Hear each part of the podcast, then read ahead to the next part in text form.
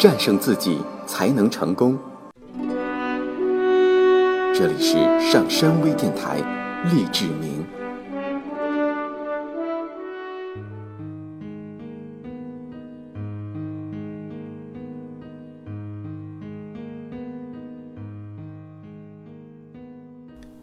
在我的纽约市一个培训班的毕业聚会上，一个毕业生在大约两百人前坦诚地说：“卡耐基先生，我五年前来到你演讲的饭店门口，把手一直放在门柄上，却不敢进去。我害怕，要是进去参加了培训，就迟早要当众讲演，最后只有转身走开了。如果当时我知道你能令我轻易地克服恐惧，我想我不会浪费这五年的大好时光。”说话的时候，他显得特别的轻松和自信。想一想，如果在五年或十年前克服了这种恐惧，那么他现在一定会拥有更多的成功和快乐。爱默生说：“世上没有任何事物像恐惧那样更能击溃人类。”这是令人无奈的事实。感谢苍天，它使我有能力把人们从恐惧中解救出来。而我在一九一二年刚开始授课时，竟没有发现这项训练能有效帮助人们克服恐惧和自卑，建立勇气和信心。怎么会这样呢？因为当众演讲能让我们有效地控制自己内心的恐惧。凭着多年的教学经验，我获得以下的一些概念：你只要做到这些，就可以克服上台恐惧，并树立信心和你的勇气。一、明白演讲恐惧感的根源。以下是当众演讲而产生恐惧感的四种情形。情形一，并不只是个别人害怕当众讲话。来自一份大学的调查报告指出，有百分之八九十的学生在刚上演讲课的时候都会有上台恐惧感。在我的成人培训班中，学员们在刚开始的课程中，几乎有百分之百的人都有登台恐惧的情况。情形二。一定程度的登台演讲产生的恐惧感是有益处的，因为我们天生就有应对来自环境挑战的能力。当你觉得自己心跳加快、呼吸急促时，不要紧张，这是你身体对外来刺激的正常反应，它在为将来的行动做准备。如果这种生理准备是适度的，你的说和想通常会更快、更流畅，常常会说的比普通情况下更为精辟有力。情形三，许多专业演讲者都坦然承认，他们从未彻底消除过登台的恐惧。每一次讲演之前，几乎都会有恐惧感，这种感觉会持续到开始的几句话里。情形四，之所以有些人害怕当众演讲，主要原因是不习惯。鲁滨逊教授的《思想的酝酿》一书中说，恐惧感产生于无知和不确定。对多数人来说，当众演讲正是不确定的因素，产生焦虑和恐惧是难免的。尤其是对新手来说，要应对一连串复杂而陌生的环境，这比学打网球或者驾驶汽车要困难得多。只有通过不断的练习，才能把不确定的因素变为确定的，自己才会感到自然和轻松。这时，他将会发现，在拥有成功演讲的经验后，当众演讲不再是一种痛苦，而是一种快乐。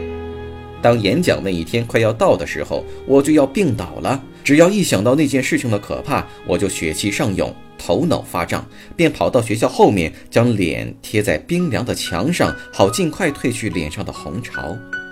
读大学的时候仍然如此。那时我活在这世上最不敢期望做到的，便是当一个大众演讲家。在爱德华离开大学一年之后，丹佛市掀起了一股自由银币铸造运动。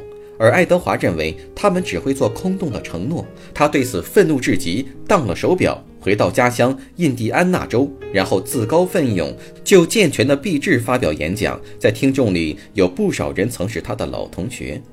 刚开始我害怕的快要窒息了，讲话结巴，几乎就快从讲台上逃走。不过我和听众一起勉强将绪论部分撑过去了。这个小小的成功立即令我勇气倍增，就接着往下说。我自以为只说了约十五分钟，其实我说了一个半小时，这令我自己都感到惊异。在以后的几年里，我成为全世界最令人吃惊的人。我把当众演讲当成了我的职业。他还说，威廉·詹姆斯说的“成功的习惯”，我终于体会到是什么意思了。艾伯特·爱德华·恩格威终于认识到，先获得成功的经验，再不断以此激励自己，就是克服当众演讲恐惧感的最好方法。当众演讲时，一定程度的恐惧感是正常的。与此同时，你要学着凭借这种适度的恐惧感，使自己说得更好。即使当众演讲的恐惧一发不可收拾，严重影响了你的说话。但也不用因此而绝望，在初学者中，这种情况是常见的。只要多加练习，很快这种恐惧感就会消退。这时，它将成为一种动力，而不是阻力了。我们在明白演讲恐惧感的根源是什么之后，让我们来做一些必要的准备工作。一九一二年以来，我每年都要对五千多次演讲进行评析，我因此上了最重要的一课。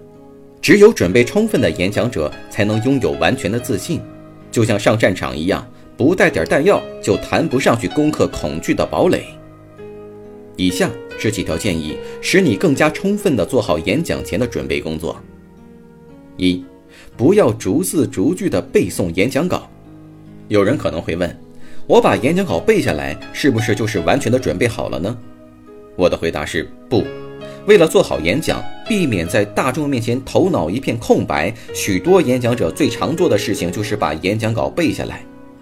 如果你犯了这种毛病，那么所做的准备就是浪费时间了，因为这会毁掉整个演讲。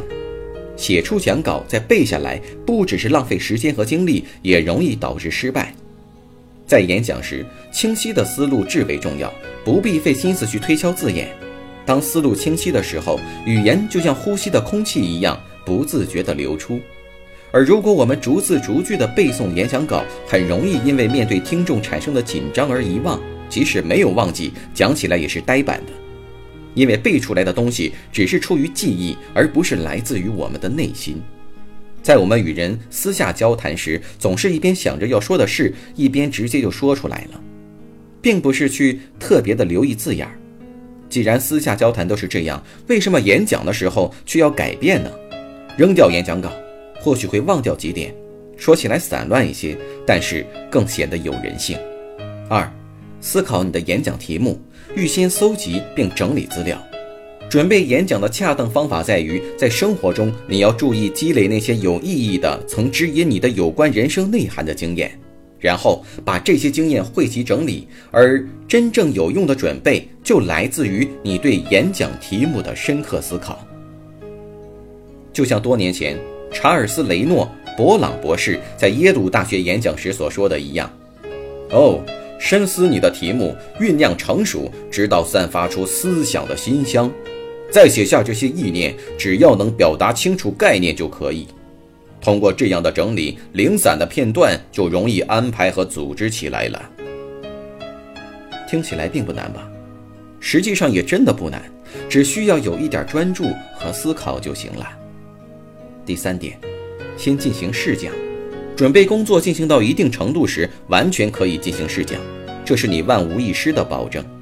在日常谈话中，把你的想法和朋友或同事们聊一聊。不必全讲出来，只需要在与他共进午餐的时候对他说：“嘿，John，你知道吗？我那天遇到一件非常不寻常的事。”如果他愿意听听你的故事，你就要仔细观察他的反应了，了解他的想法。或许他会有很有价值的建议，但他并不知道你是在预讲。即便知道了，也没有什么关系。历史学家艾兰·尼文斯曾经说过：“找一个对你的题材有兴趣的朋友，把你的想法详尽地讲给他听，这样他可以帮你发现你可能疏忽的见解、事先无法预料的争论，以及找到最适合讲述这个故事的方式。”第三点，积极的自我暗示。当众说话，首先要建立正确的态度。这句话我们在第一章也曾经提到过，可以尝试以下三种方法：第一，坚信自己的演讲是有价值的，在经过以上的准备之后，你还要坚信你的演讲题材是有意义的。要让自己确信这一点，先得仔细研究题材，抓住里面深层次的意义，对自己说：“我的演讲将帮助听众，使他们听过之后成为更优秀的人。”二，避免去想令你不安的事情，譬如在演讲之前，如果你去想象自己有可能会犯语法错误，或者是会突然卡住等这些消极的想法，很可能就会令你失去信心，把注意力从自己身上移开，是演讲之前最重要的一步。这时，适合集中精力听一听别的演讲者说的是什么，把注意力放在别人身上，就不会造成你登台前的过度不安。三、进行自我激励。任何演讲者都难免会对自己的演讲题材产生怀疑，他们会问自己是否真的适合讲这个题目，听众是否会感兴趣等等。因此，在一夜之间改变题目是很有可能的。消极的思想在这时可能彻底会破坏你的自信心。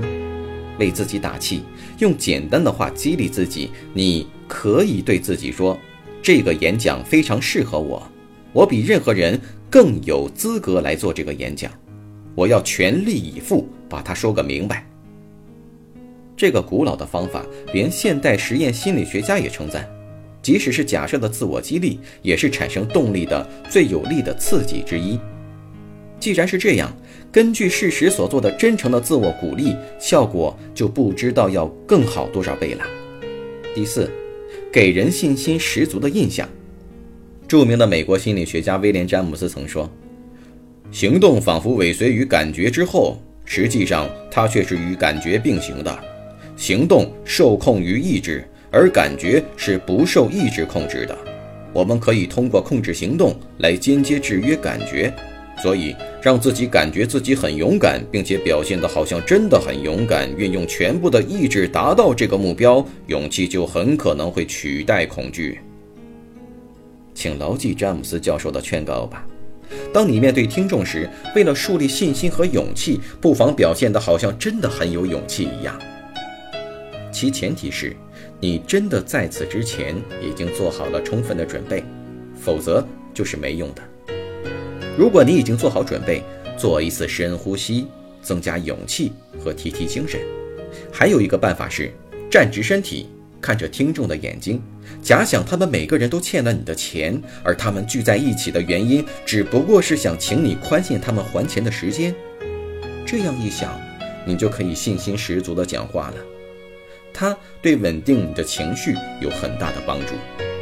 美国总统西奥多·罗斯福也曾经非常胆小，通过这种训练之后，成为最有勇气的人。他在自传中写道：“呃，小时候我常是病歪歪的。”又很笨拙。年轻时，我最初既紧张又不自信，不得不艰难而辛苦地训练自己，不仅仅是对身体，而且是对灵魂和精神进行训练。当他谈到自己蜕变的经过时，说，在他孩提时代，对玛丽埃特的书里一位英国军舰的舰长向主角讲述如何才能无所畏惧的一段话，有着深刻的印象。书中的舰长说。每个人在刚开始的时候，在所有行动前都会害怕，应该学会驾驭自己，让自己表现得好像并不害怕，这样持之以恒，原先假装的勇气就会变成真实的。罗斯福正是凭借练习无畏的精神，在不知不觉中真的变成无所畏惧。他说。